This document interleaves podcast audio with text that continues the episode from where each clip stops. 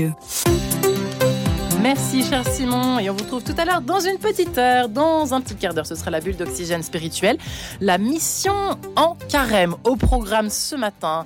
Dans une demi-heure, ce sera planisphère euh, préparé et euh, réalisé, euh, animé, pardon, pardonnez-moi, par Hugo Billard, par Hugo Billard, notre Hugo Billard international, si je puis dire. Dans une vingtaine de minutes, n'oubliez pas non plus l'éclairage spirituel de Monseigneur Mathieu Rouget, l'évêque de Nanterre. Mais tout de suite, vendredi ou pas, c'est Marie-Léla Lacoussa pour sa rencontre. Bonjour Marie. Bonjour Marie-Ange, bonjour à tous. Euh, Alors saviez-vous qu'en ce temps de carême, le diocèse de Paris propose aux Parisiens d'associer leurs efforts de partage pour soutenir deux causes, le Fonds Insertion Logement et la maison Bakita, une maison dont les portes ont ouvert en octobre 2021. Et c'est un lieu unique à Paris euh, d'accueil, d'entraide, de formation à destination des migrants.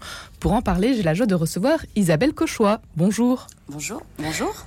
Bonjour et merci d'être avec nous. Vous dirigez la maison Bakita qui se trouve dans le 18e arrondissement de Paris, arrondissement de Paris et qui vient d'ouvrir donc euh, euh, récemment, euh, il y a un an et demi environ, une maison qui porte bien son nom, il faut le dire. Isabelle Cauchois.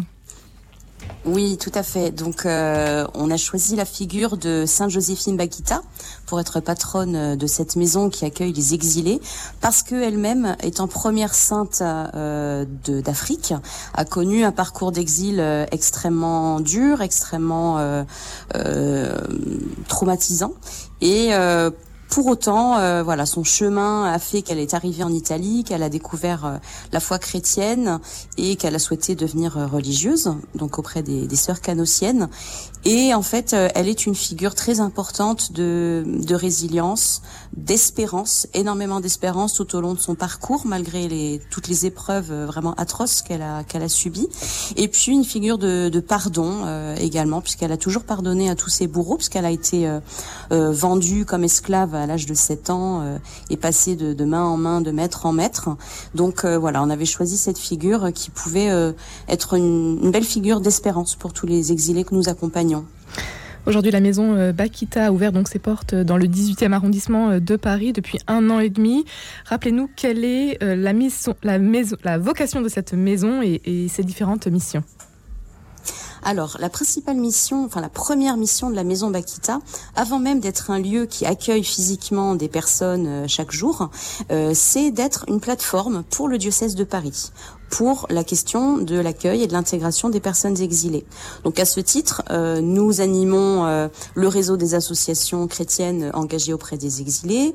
Euh, nous proposons euh, un rendez-vous par mois, que ce soit une formation d'une demi-journée ou une soirée d'information, de sensibilisation sur toutes les questions liées aux migrations pour euh, nourrir et accompagner tous les bénévoles du diocèse, qu'ils soient des bénévoles de paroisses, d'associations, de congrégations, qui sont engagés auprès de ce public. Donc ça, c'est la mission numéro un.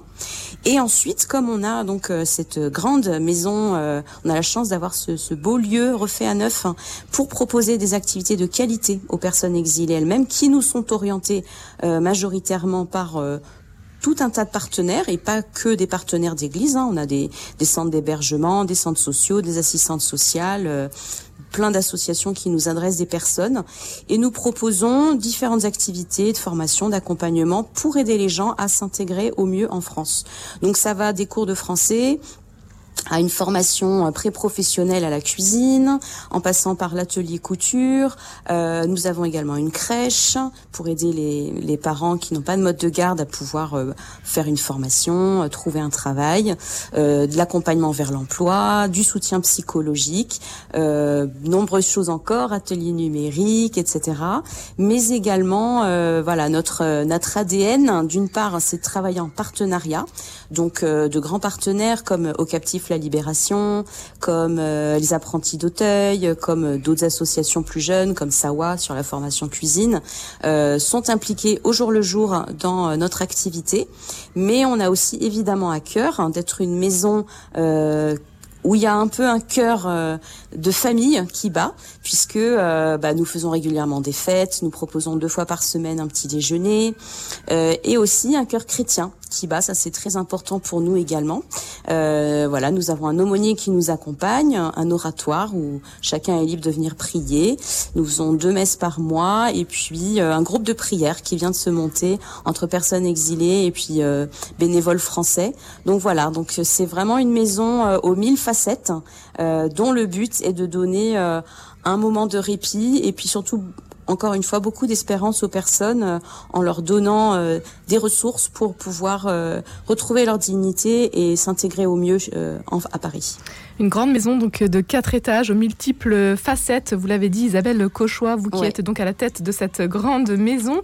Qui sont les personnes que vous avez accueillies jusqu'à présent au sein de cette maison et, et de vos différentes propositions? Ouais, alors euh, depuis qu'on a ouvert, on a accueilli euh, plus de 800 personnes. Euh, J'ai refait des stats hier justement, donc vous tombez bien.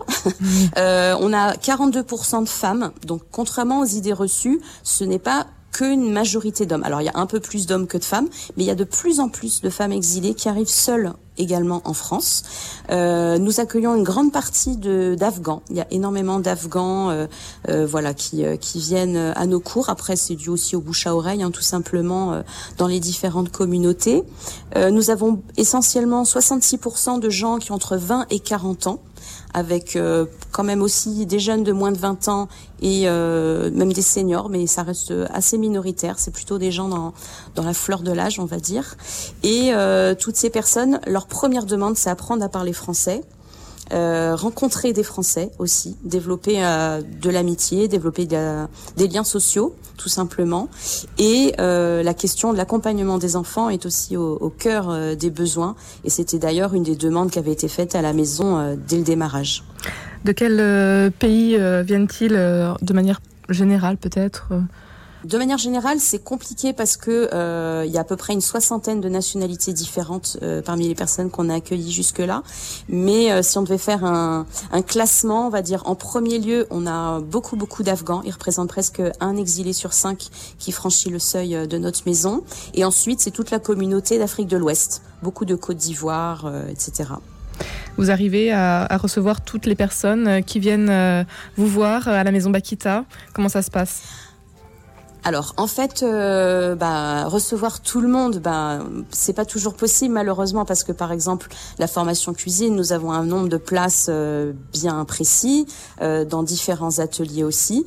Mais sur les cours de français, on essaye d'accueillir tout au long de l'année, euh, d'autant que nos activités sont gratuites. Donc il y a énormément d'associations qui nous orientent des personnes parce que l'apprentissage du français, vous le savez comme moi, est une des clés de l'intégration. D'autant que les lois vont plutôt dans le sens de demander euh, un renforcement de ses compétences.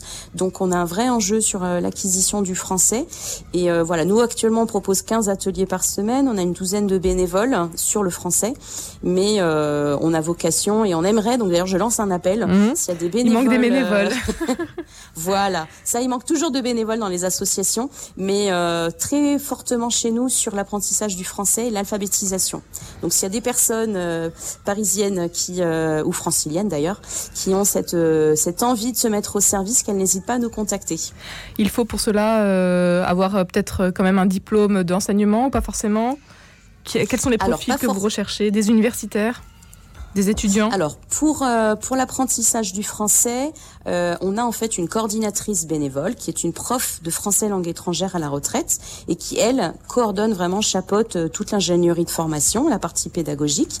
Mais après les bénévoles que nous accueillons ne sont pas forcément euh, des spécialistes. Ils vont se former sur le tas. On va les aider à se former. On a des outils pour ça. On, on les envoie aussi en formation euh, s'ils le souhaitent et s'ils en ont la disponibilité. Donc euh, voilà, nous on accompagne les les, les bénévoles. Donc euh, voilà, il faut au moins avoir, idéalement, si on a été prof, c'est sûr que niveau pédagogie, ça peut aider. Mais euh, après pas vous formez, euh, donc. Voilà, exactement. L'appel est lancé, Isabelle Cauchois. Cette maison Bakita est un lieu d'accueil, de rencontre et de partage, vous l'avez dit, unique en son genre à Paris. Aujourd'hui, vous avez reçu près de 800 personnes euh, des, pro, des rencontres, euh, on l'imagine, euh, euh, improbables parfois aussi. Est-ce qu'il y en a une qui vous a tout particulièrement ému peut-être ou oui. que vous aimeriez oui, partager bah aujourd'hui? je...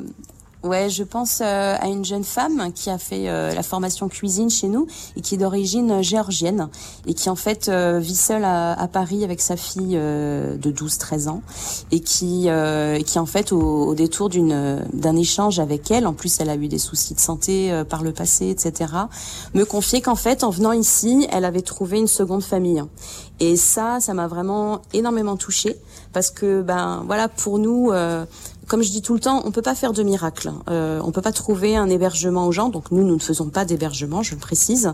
Mais voilà, l'hébergement, c'est le problème numéro un des exilés euh, à Paris, comme de nombreuses personnes en précarité. Donc on peut pas faire de miracle, mais ce qu'on peut faire, on doit le faire et, on, essaie de le faire de notre mieux, euh, même si ce sont des gouttes d'eau. Et eh ben, il, voilà, il faut que ces gouttes d'eau euh, soient versées euh, pour que ça puisse faire fructifier. Et voilà, donc cette rencontre m'a vraiment touchée, ouais. Isabelle Cauchois, le diocèse de Paris euh, a proposé donc euh, aux chrétiens d'associer leurs efforts de partage pour soutenir la maison euh, Bakita. Aujourd'hui, comment est-ce que vous vous vivez ce carême? Est-ce qu'il y a des propositions peut-être un peu plus différentes qu'en temps habituel Et puis vous aussi, quelle, saveur à ce carême?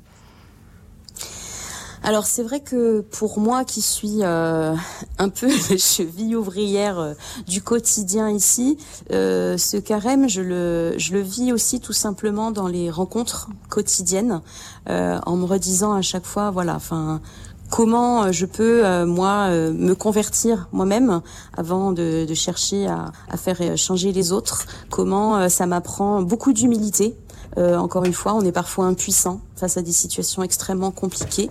Donc voilà, ce, ce chemin de, de simplicité, de d'humilité qui nous amène toujours à se dire euh, allez on va reprendre notre bâton et on continue même si c'est pas gagné. Et au sein de la maison bah, comme je vous disais tout à l'heure un groupe de prière s'est monté euh, bah, fin février donc au début du carême. Et, euh, et voilà donc on, on, espère que que ce chemin permettra à chacun de de vivre un temps euh, un peu plus tourné vers la prière et puis le partage. Une parole de l'évangile qui vous porte peut-être en ce moment ou euh, une prière?